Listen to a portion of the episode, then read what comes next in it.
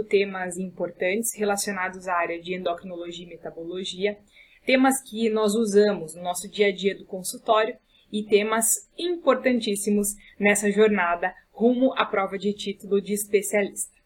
Eu sou a doutora Nayana Grunoff e o tema de hoje é sobre tempo. Será que o tempo da prova especialista ele é adequado? Será que nós conseguimos fazer a prova nesse tempo? Ou será que o tempo é muito curto? Será que é muito apertado? E como que a gente faz para driblar esse fator do tempo? Esse tema do vídeo de hoje, ele surgiu quando eu estava conversando com o meu irmão sobre um vídeo que ele estava editando. O Julien é quem me ajuda com a edição dos vídeos. Meu irmão, ele não é médico, ele é engenheiro mecânico e não tem nada a ver, né? Ele não sabe nada de tireoide. Mas ele me ajuda com todos esses vídeos. E uma coisa que eu me divirto é com os questionamentos, às vezes, que ele me faz de alguns vídeos, porque ele se interessa muito. Fazendo um vídeo sobre análise de uma questão de nódulo tireoidiano, ele chegou e falou assim: Nayana, mas o que, que é ecogenicidade? Aí eu pensei, poxa, como é que nós vamos explicar para um engenheiro mecânico o que, que é ecogenicidade, de um jeito rápido e bem simples. Eu falei, olha, é a escala de cinza que a gente vê numa imagem. Nós temos que avaliar é, se o nódulo no ultrassom, nódulo de tireoide, que é uma bolinha, ele é um pouco mais escurinho ou um pouco mais clarinho. De um jeito bem simples, é assim, dele, ah, tá, eu entendi. E aí ele conversando comigo, ele falou, Nayana, uma coisa, quando você explica as questões, na análise das questões para os médicos, você já parte do pressuposto que eles já sabem todos os conceitos básicos. Só que às vezes muitas dúvidas da parte básica elas podem surgir. Aí ele me, me levantou essa questão. Por exemplo, é, será que as pessoas sabem o que, que é um nódulo tireoidiano? Será que elas sabem realmente o que, que é a ecogenicidade? O que, que é a análise de função tireoidiana antes de uma avaliação de um ultrassom? E aí, a resposta que eu dei para ele, eu falei, olha, existem questões na prova, quando a gente fala da resolução da prova especialista, existem questões que elas já exigem um conhecimento básico, técnico muito maior. Existem questões, por exemplo, que elas vão cobrar da gente a fisiologia da tireoide. Coisas muito simples, coisas bem básicas, mecanismos fisiológicos de ação hormonal dos hormônios tireoidianos. Tem questões que vão abordar temas de hiperfunção ou hipofunção tireoidiana, mas tem questões que vão abordar a análise posterior e a conduta frente a um nódulo tireoidiano. É uma questão que ela já vai exigir um conhecimento básico maior. Eu vou dar um exemplo dessa questão para vocês saberem do que, que eu estou falando. Era a questão de um caso clínico de uma paciente que ela tinha um ultrassom. Nesse ultrassom de tireoide, ela tinha alguns nódulos e um dos nódulos havia sido encaminhado para punção. Essa punção do nódulo da paciente para ver se era bonzinho, se não era, se era alguma característica ruim que precisasse encaminhar para cirurgia, enfim, tá. A questão ela já mostrou o resultado da punção que deu Bethesda 2. Quer dizer, benigno. Qualquer coisa, se estiverem em dúvida, tipo assim, meu Deus, que questão é essa que a Nayana tá falando? Eu coloco o link aqui do vídeo que tem essa questão, para vocês entenderem e matarem essa curiosidade do caso clínico da paciente. O ponto é que essa é uma questão que ela não pediu, assim, que eu avaliasse aí qual dos nódulos apresentados no ultrassom da paciente, qual desses nódulos eu preciso mandar para a PAF. Essa questão ela não me exigiu isso. Ela já pressupôs que o aluno, o candidato, já soubesse esse tema, porque ela já deu o resultado da PAF.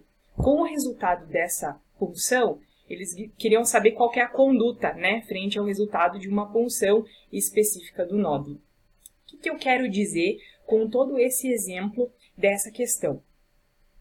Ela exigiu um pouquinho mais Agora, quando a gente senta para conversar, relembra a questão, faz a análise ponto a ponto, palavra por palavra, conceito por conceito, é muito tranquilo.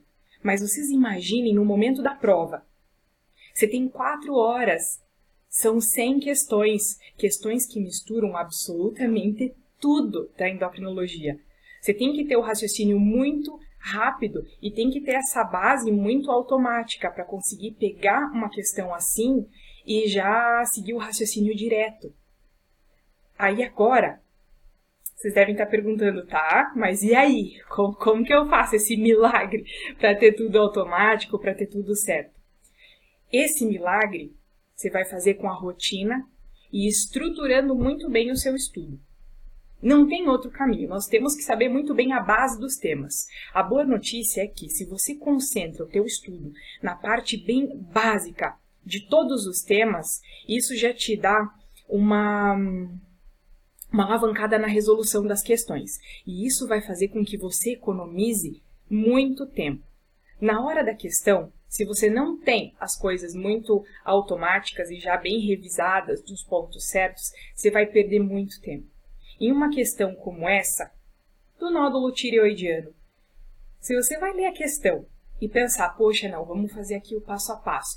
A função tireoidiana está normal, é, vamos ver, esse ultrassom tem essa e essa característica, é, deixa eu ver o que, que o nódulo que seria funcionado seria esse, e aí depois eu tenho que ver o resultado da PAF, tenho que lembrar do Bethesda.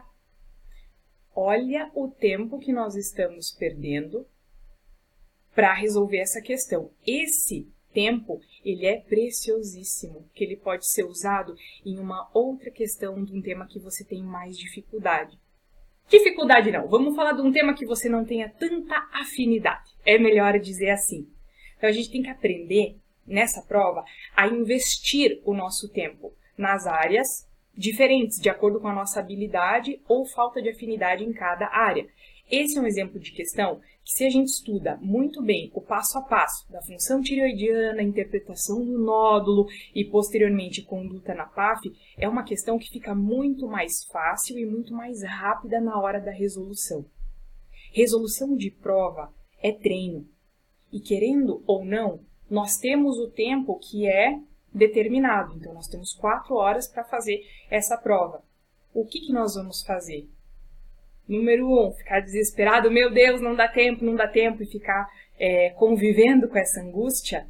Ou número dois, conseguir encarar de uma maneira um pouquinho mais analítica e fazer um treinamento focado. Fazer o treinamento mais focado. Nós temos que direcionar o nosso estudo de acordo com as nossas afinidades. Eu vou direcionar o meu estudo, eu vou reforçar o meu estudo de acordo com a minha maneira de estudar, eu vou começar por aquilo que me deixa mais inseguro, vou começar por aquilo que me deixa um pouquinho mais instável. Porque nós queremos, na prova, justamente segurança. Você tem que ter segurança, você tem que ter certeza. E tem que ter uma análise crítica, para no momento dessa prova você olhar, tá, essa aqui eu não sei, então vamos pela alternativa mais lógica, vamos para a próxima. Você já começa a pegar um pouquinho de jogo de prova. De todo jeito, a maior dica que eu posso dar é a seguinte: tempo de prova é treinamento.